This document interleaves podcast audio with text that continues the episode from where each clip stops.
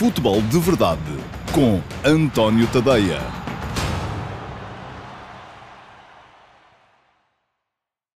Então, olá, muito bom dia a todos e sejam bem-vindos ao uh, QA de 27 de março de 2021. Uh, a edição do QA que recolhe as perguntas que ainda não foram respondidas nas emissões regulares do Futebol de Verdade entre os dias 22 e 26 de março uh, deste, deste mesmo ano. Portanto, já sabem como é que a coisa funciona. O Futebol de Verdade vai para o ar todos os dias, de segunda a sexta, portanto, foi começou na segunda, dia 22 esta semana, um, sempre ao meio-dia e meia, uh, e uh, sempre nas minhas redes sociais, no meu Facebook, no meu Twitter, no meu YouTube, no meu canal de Dailymotion e uh, no meu site também, o antoniotadeia.com. Quem quiser e quem estiver a ver, quer seja em direto, quer seja depois em diferido e quiser deixar na mesma perguntas nas caixas de comentários, já sabe que pode vê-las respondidas ou no direto, porque a emissão é uh, interativa, eu vou respondendo a perguntas que vão sendo colocadas, uh, ou então, uh, não sendo elas respondidas no direto, porque não vêm na sequência do raciocínio que estou a desenvolver, podem ficar para o Q&A. O Q&A vai ser emitido sempre ao sábado, também ao meio-dia e meia, mas apenas no meu site, uh, e no meu canal de Dailymotion. Portanto, quem quiser ver vai ter que uh, vir aqui ao meu site, ao meu canal de Dailymotion, embora haja links também disponíveis para vir cá parar através do meu Facebook e do meu uh, Twitter. E haja também versões reduzidas que depois aparecem no meu Instagram e no meu um, YouTube também. Ora bem, Vamos começar com as perguntas de hoje. Esta semana foi uma semana em que eu fui respondendo a muitas perguntas durante a semana. Foi uma semana particularmente um, interativa e por isso mesmo selecionei apenas, uh, salvo erro, 10 perguntas para a edição de hoje do Q&A. Mas vamos à primeira. A primeira vem do Bruno Pinho. Olá, Bruno, muito bom dia, obrigado pela sua pergunta. Pergunta-me o Bruno, o que gostaria mesmo de perguntar ao António é deveremos ou não estar preocupados com o jogo da Sérvia, por causa do jogo de ontem. De ontem, portanto, ele quer dizer de, uh, da passada uh, quarta-feira, com o Azerbaijão. E ele acrescenta, na minha opinião, não. Bom, uh, oh Bruno, um, vamos lá ver.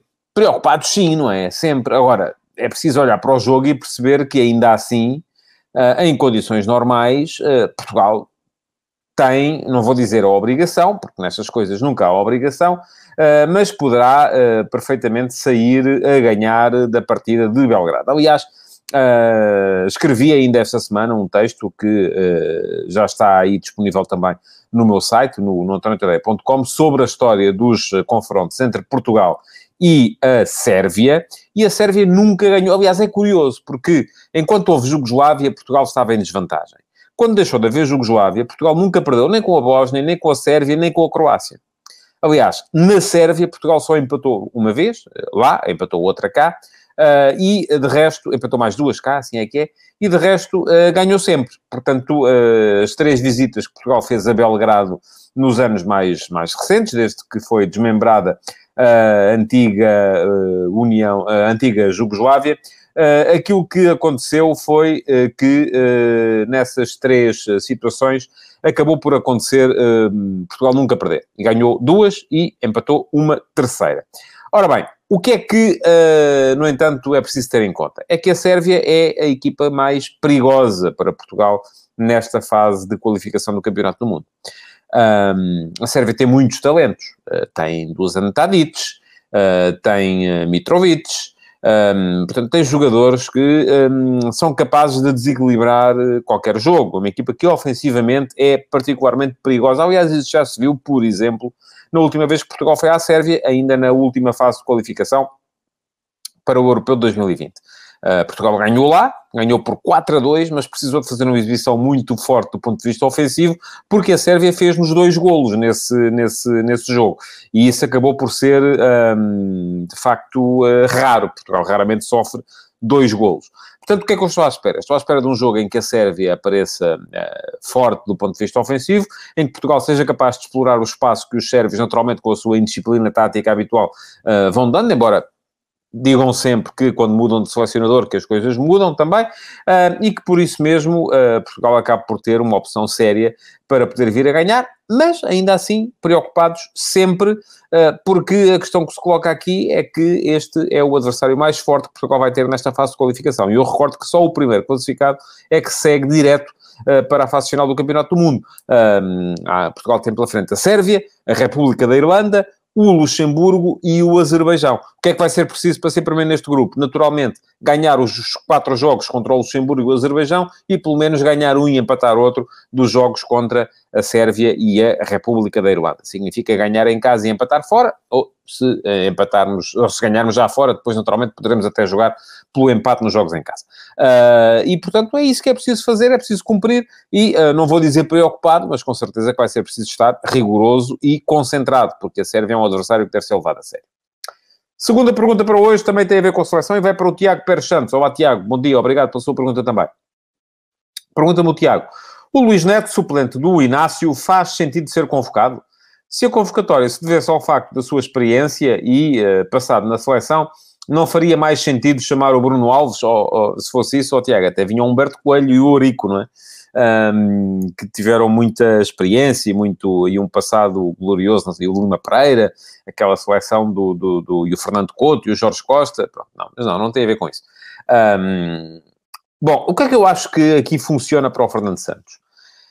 Uh, funciona, se eu convocasse o Gonçalo Inácio, não, via, não viria grande mal ao mundo. Aliás, já foram convocados jogadores com uh, menos partidas de Primeira Liga do que o Inácio e acabaram por aparecer na, na seleção. Acontece que o Gonçalo Inácio vem para uma posição em que o Fernando Santos valoriza particularmente a questão da experiência, que é a posição de defesa central. Se formos a ver, é a posição na qual há menos renovação na seleção e isso não tem necessariamente a ver com a falta de opções.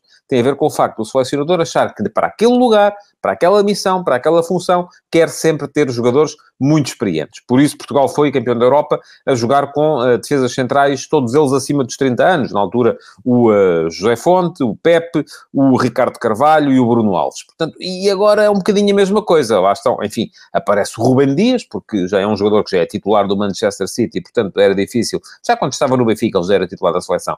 Uh, e é, de facto, um talento acima do, do, dos outros, e já com provas dadas.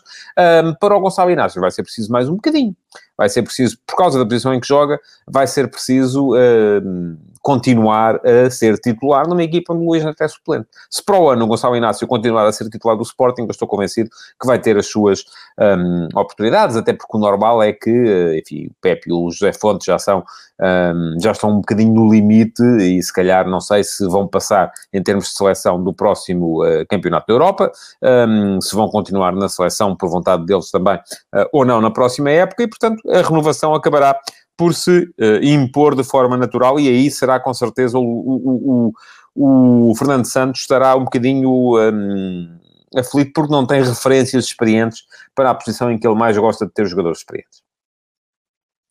Mais uma pergunta para hoje, tem a ver com seleção e vai para o Gonçalo Pimentel. Olá, Gonçalo, bom dia, obrigado pela sua pergunta também. Pergunta-me o Gonçalo, Nuno Mendes mostra dificuldades por estar habituado a um sistema diferente no Sporting? Não lhe falta maturidade para estas adaptações barra mudanças? Oh, Gonçalo, acho que não. Acho que hum, não muda assim tanta coisa. Hum, enfim, muda mais do ponto de vista defensivo. Do ponto de vista ofensivo, o principal problema que eu vi, no menos no jogo contra um, o Azerbaijão foi não ter ninguém com quem combinar a maior parte das vezes, porque lhe deixaram o flanco esquerdo completamente uh, e todo para ele.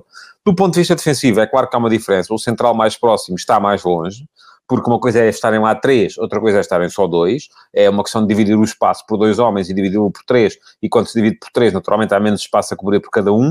um mas as diferenças não são assim tão grandes entre, uh, em termos de posicionamentos ou de uh, funções dentro do campo. Além do mais, uh, o Nuno Mendes só está a jogar com cinco atrás ou com três atrás uh, esta época. Enfim, já na época passada, quando entrou no, no, na ponta final da época passada, mas até aí, na formação, ele foi sempre jogador de quatro defesas.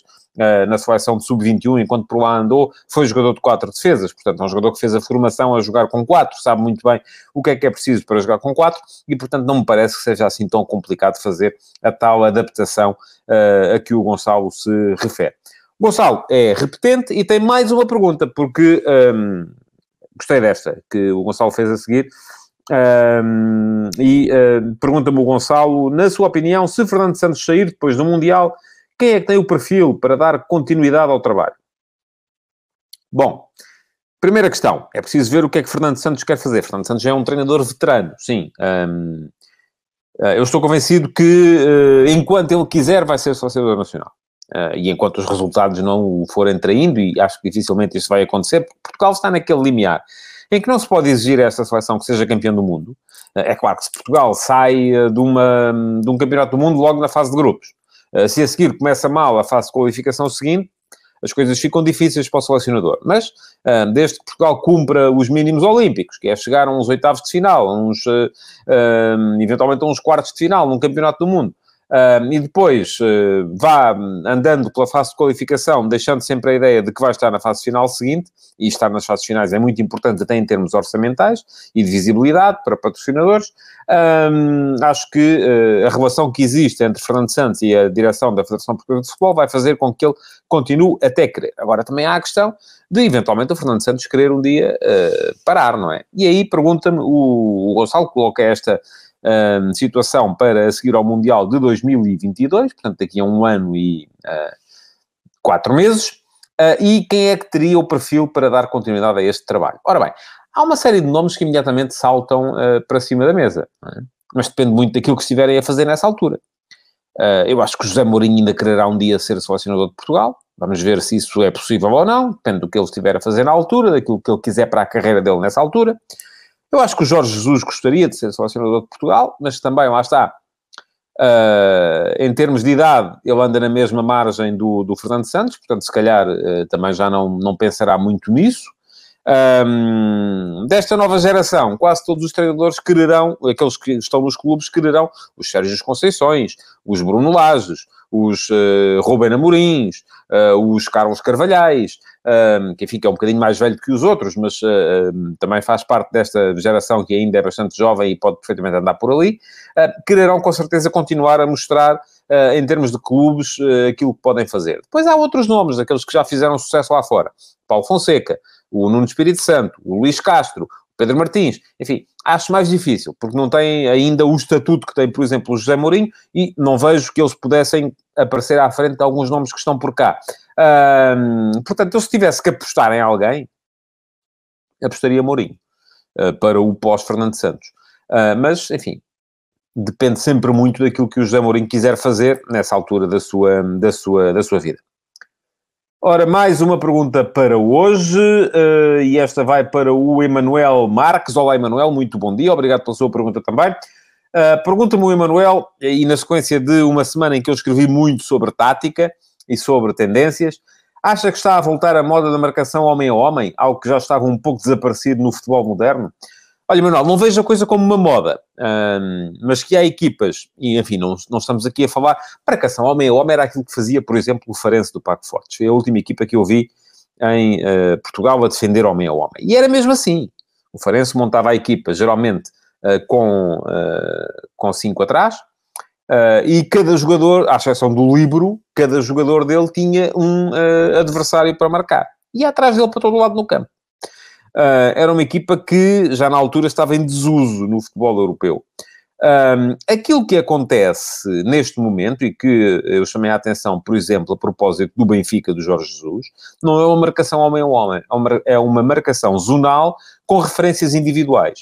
Um, não vemos, por exemplo, uh, vamos supor, o Benfica tem o lateral direito, o uh, Diogo Gonçalves, o lateral esquerdo, o Grimaldo a jogar com três defesas, ou com três centrais, a jogar contra o Braga, em que o Diogo Gonçalves encaixava no Galeno, que era o uh, ala esquerdo do Braga, e em que o um, Grimaldo encaixava no Gaio, que era o ala direito do Braga.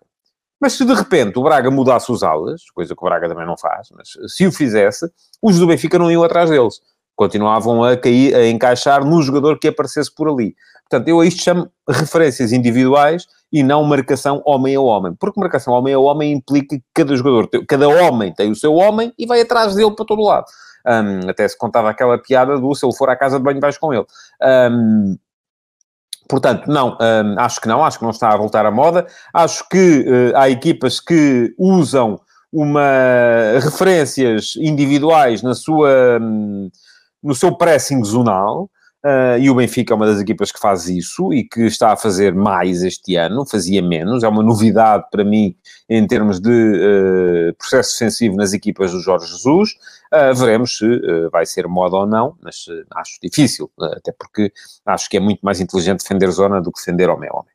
Mais uma pergunta para hoje, e esta é uma pergunta dupla, que tem a ver com um, a lei do fora de jogo e com as propostas que foram aparecendo a este respeito. Pergunta-me o Diogo Garcia. Olá, Diogo, muito Uh, boa tarde e obrigado pela sua pergunta. Uh, está em Bruxelas o Diogo. Qual a sua opinião sobre a proposta de Arsène Wenger sobre a lei do fora de jogo?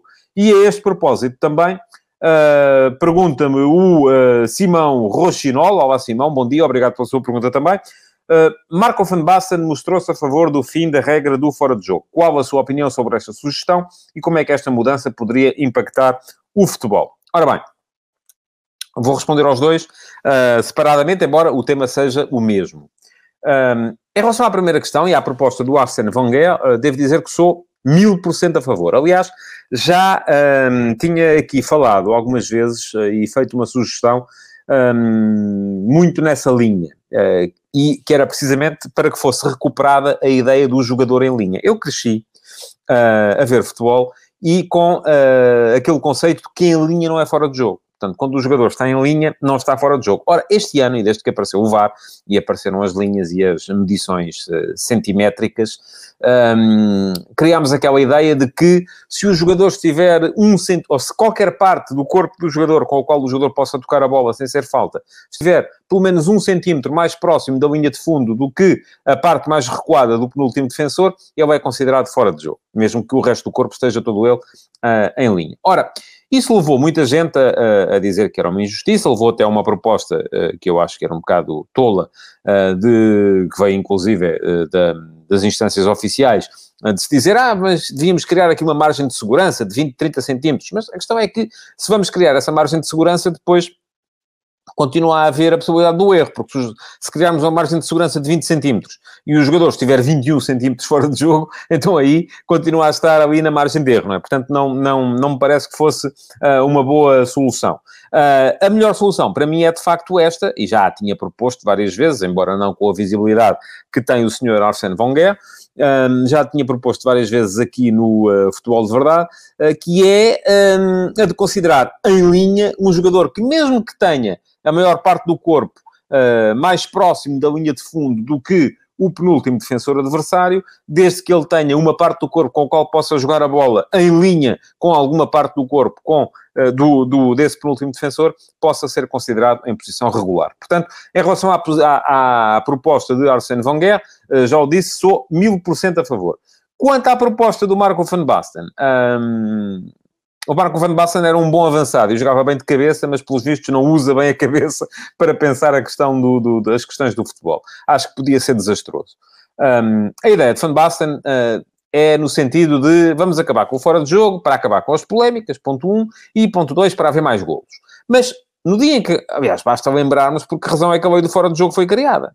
A lei do fora de jogo foi criada porque, enquanto não houve lei de fora de jogo, o futebol era uma coisa em que havia chutão para a frente e os jogadores atacantes ficavam plantados lá na frente à espera de poderem receber a bola, aquilo que nós na gíria popular e quando jogamos a bola com os amigos uh, se diz estar à mama. Ora, se acabar o fora de jogo, vamos passar a ter jogadores à mama. E isto até podem dizer-me assim, é pá, mas é porreiro, porque isto, uh, o futebol acaba por ter mais golos, é sempre golo, golo, golo, golo, golo, e os jogos em vez de serem 0 a 0, 1 a 0, 2 a 1, passam a ser 8 a 7, uh, 13 a 12, enfim, são coisas mais um, mais animadas. Parece um jogo de badminton, não é? A bola vai para um lado, um jogo de ténis vai para um lado, vai para o outro, vai para um lado, vai para o outro, golo, bola ao centro, vai para um lado, vai para o outro, golo, bola ao centro. Enfim, não passávamos disto.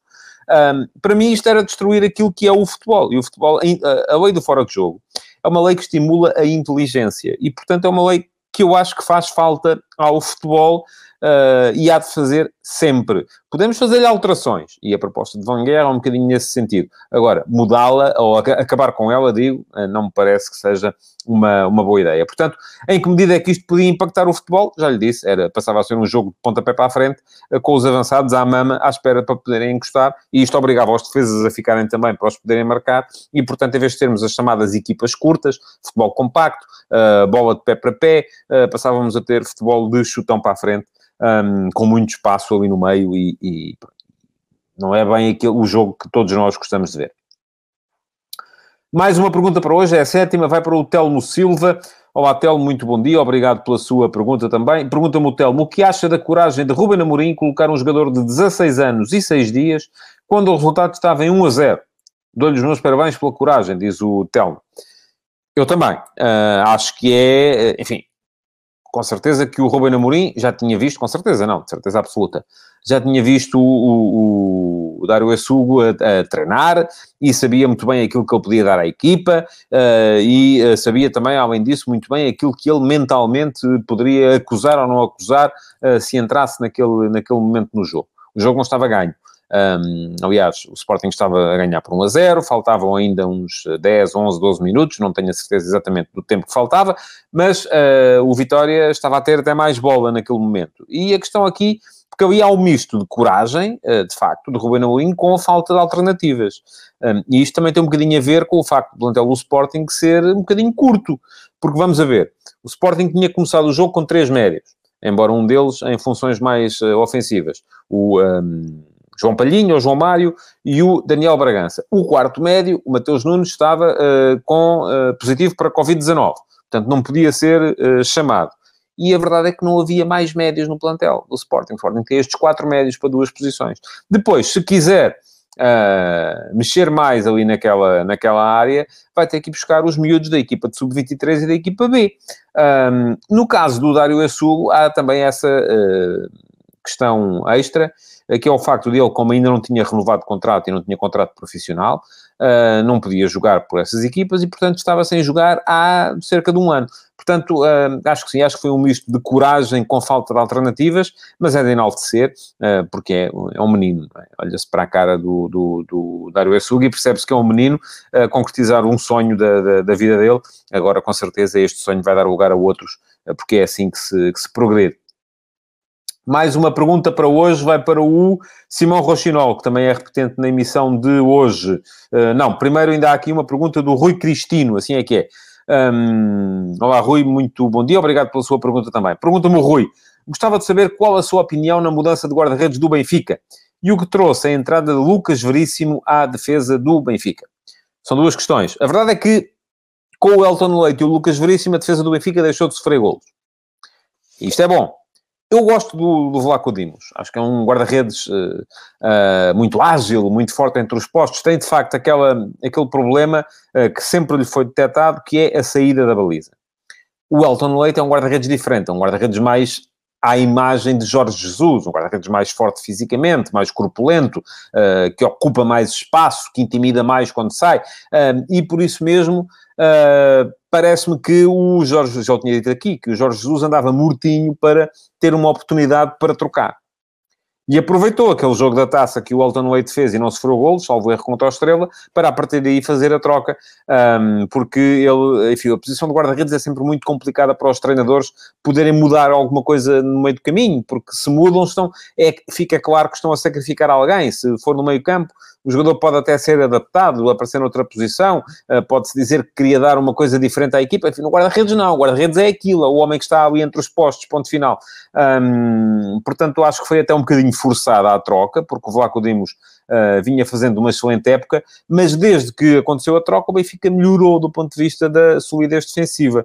E é isso, também não será estranha a entrada uh, do, do Lucas Veríssimo, que é um defesa central que eu acho que é, que é forte, é rápido, é inteligente, é líder, é bom no desarme, e isso acaba por ser, é mais jovem do que Otamendi e Vertonghen, e o Benfica passa a ter ali três eh, excelentes eh, alternativas para a posição, eh, já descontando um bocadinho o Jardel, porque, enfim, já é um jogador que de vez em quando vai ficando lesionado, mas acaba por ser uma forma do Benfica uh, poder uh, tapar melhor os caminhos para a sua, para a sua baliza e até ver, uh, foram duas alterações que fizeram com que o Benfica melhorasse muito do ponto de vista defensivo. Faltam mais uh, três perguntas para hoje e a próxima é do Simão Rochinol e já está um bocadinho respondida, aliás. Aliás, é uma pergunta dupla. Pergunta-me o Simão Rochinol. Acha que este 3-4-3 do Benfica consegue mascarar algumas lacunas de estar apto como 8 e dar maior liberdade ofensiva dos laterais? E, ao mesmo tempo, pergunta-me o Ive Diogo, olá Ive, e obrigado pela sua pergunta também, não acha que Jorge Jesus utiliza os três centrais uh, por forma a não desvalorizar os milhões que foram investidos nesses jogadores? Ora bem, são duas perguntas que têm a ver com a mudança de sistema que o Benfica uh, fez agora para o jogo contra o Sporting o Braga, que já tinha feito também antes disso uh, no jogo com o Porto e aí no jogo com o Sporting uh, e no jogo em casa com o Braga também. Um, mas há aqui duas componentes. O Simão pergunta-me mais pela questão tática e e pela questão dos laterais e do, e do Tarapte. O Ivo pergunta-me mais pela questão da política desportiva. Eu vou responder às duas. Em termos táticos, um, se o 3-4-3 mascara melhor algumas lacunas de uh, Adel Tarapte como 8. Sim, e sim por uma razão muito simples. Uh, porque uh, este 3-4-3 é um 3-4-3 que faz com que os dois avançados eh, que apoiam o ponta de lança apareçam mais por dentro. E assim sendo, aquele espaço interior uh, é mais ocupado. Uh, é diferente o Benfica jogar assim ao jogar em 4-4-2, uh, em que os dois avançados estão lá mais na frente, os alas, mesmo que venham para dentro, a posição deles é junto à linha, e os dois médios apanham-se ali com muito espaço e com jogadores muitas vezes um, que alternam entre aparecerem embalados ou ganhar-lhe as costas e, portanto, acaba por ser um problema com os dois médios centro, Weigl e Tarapto, ou Weigl e Pizzi, conforme for, ou Weigl e Chiquinho, se for essa a opção do Jorge Jesus, e depois os dois avançados a jogarem por dentro no apoio ao ponta de lança, portanto, neste caso, neste jogo em Braga, foram Rafa e Waldschmidt, um, o que acontece é que é roubado espaço ao adversário em termos de corredor central na zona do meio campo. E isto acaba por, de facto, mascarar um bocadinho as lacunas do Adel Tarapt, ou do Pizzi, ou do Chiquinho, que são as mesmas, um, como oito. Uh, por outro lado, se dá maior liberdade ofensiva aos laterais? É evidente que sim, não é? Agora, também há outra questão aqui, é que faz com que desapareçam do 11 uh, os médios-ala. Uh, enfim, jogadores como o Rafa ainda foi adaptado, a uma posição mais interior, Pedrinho também pode ser adaptado a essa posição mais interior, uh, o Everton, veremos, eu acredito que possa ser também adaptado, mas começa a ser muita gente para aquelas duas posições, reparem, estão para, para, jogar ali Pizzi, eventualmente Chiquinho, Rafa, Everton, Waldschmidt, um, Gonçalo Ramos, uh, eventualmente até o Darwin, se a ideia for manter o Seferovic. Um, portanto, Padrinho, já não sei se já disse, enfim, são tantos. Uh, para duas posições acaba por ser muita, muita gente. Ora bem, quanto à pergunta do IVE, uh, que tem a ver com a questão política, se esta não é uma forma de um, não desvalorizar os milhões investidos nos centrais, eu vejo a questão ao contrário, Ivo. Não sei. Uh, uh, portanto, para si, uh, os jogadores aparecem, caem do céu e depois a gente faz ali uma equipa de acordo com. vamos lá ver como é que a gente não desvaloriza os jogadores que pagámos a preço de ouro. Um, eu não vejo a coisa assim, eu vejo a coisa ao contrário, que é. tem-se uma ideia para, uma equipa, vai-se investir nos jogadores e depois eles aparecem a jogar. Porque se de facto uh, o Benfica não quisesse jogar com os três centrais, então não fazia sentido ter tantos centrais, não é? Uh, se já tinha, já tinha investido esta época no Otamendi e no uh, Vertonghen, um, se calhar, enfim, se a ideia era continuar a jogar com quatro atrás, não fazia sentido ter ido buscar o, o Otamendi quando já tinha o Vertonghen. Uh, e na altura também tinha uh, mais, mais gente para jogar ali, ainda, tinha, ainda lá estava o, o Todibo, ainda lá estava, está, o Morato, uh, ainda lá estava o Ferro, portanto havia muita gente para aquela posição. Se se foi investir é porque com certeza havia a sensação ou uma ideia de que era preciso investir naquela área, e se era preciso, então os jogadores nos quais foi investido naturalmente vão, vão aparecer a jogar.